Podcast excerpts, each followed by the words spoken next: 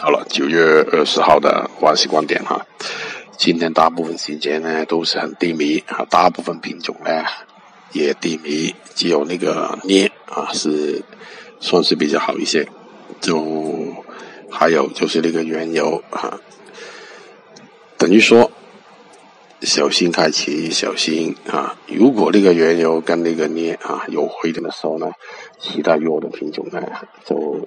跌一段啊，这个是非常有可能的。宏观的走势，明天研究。拜拜。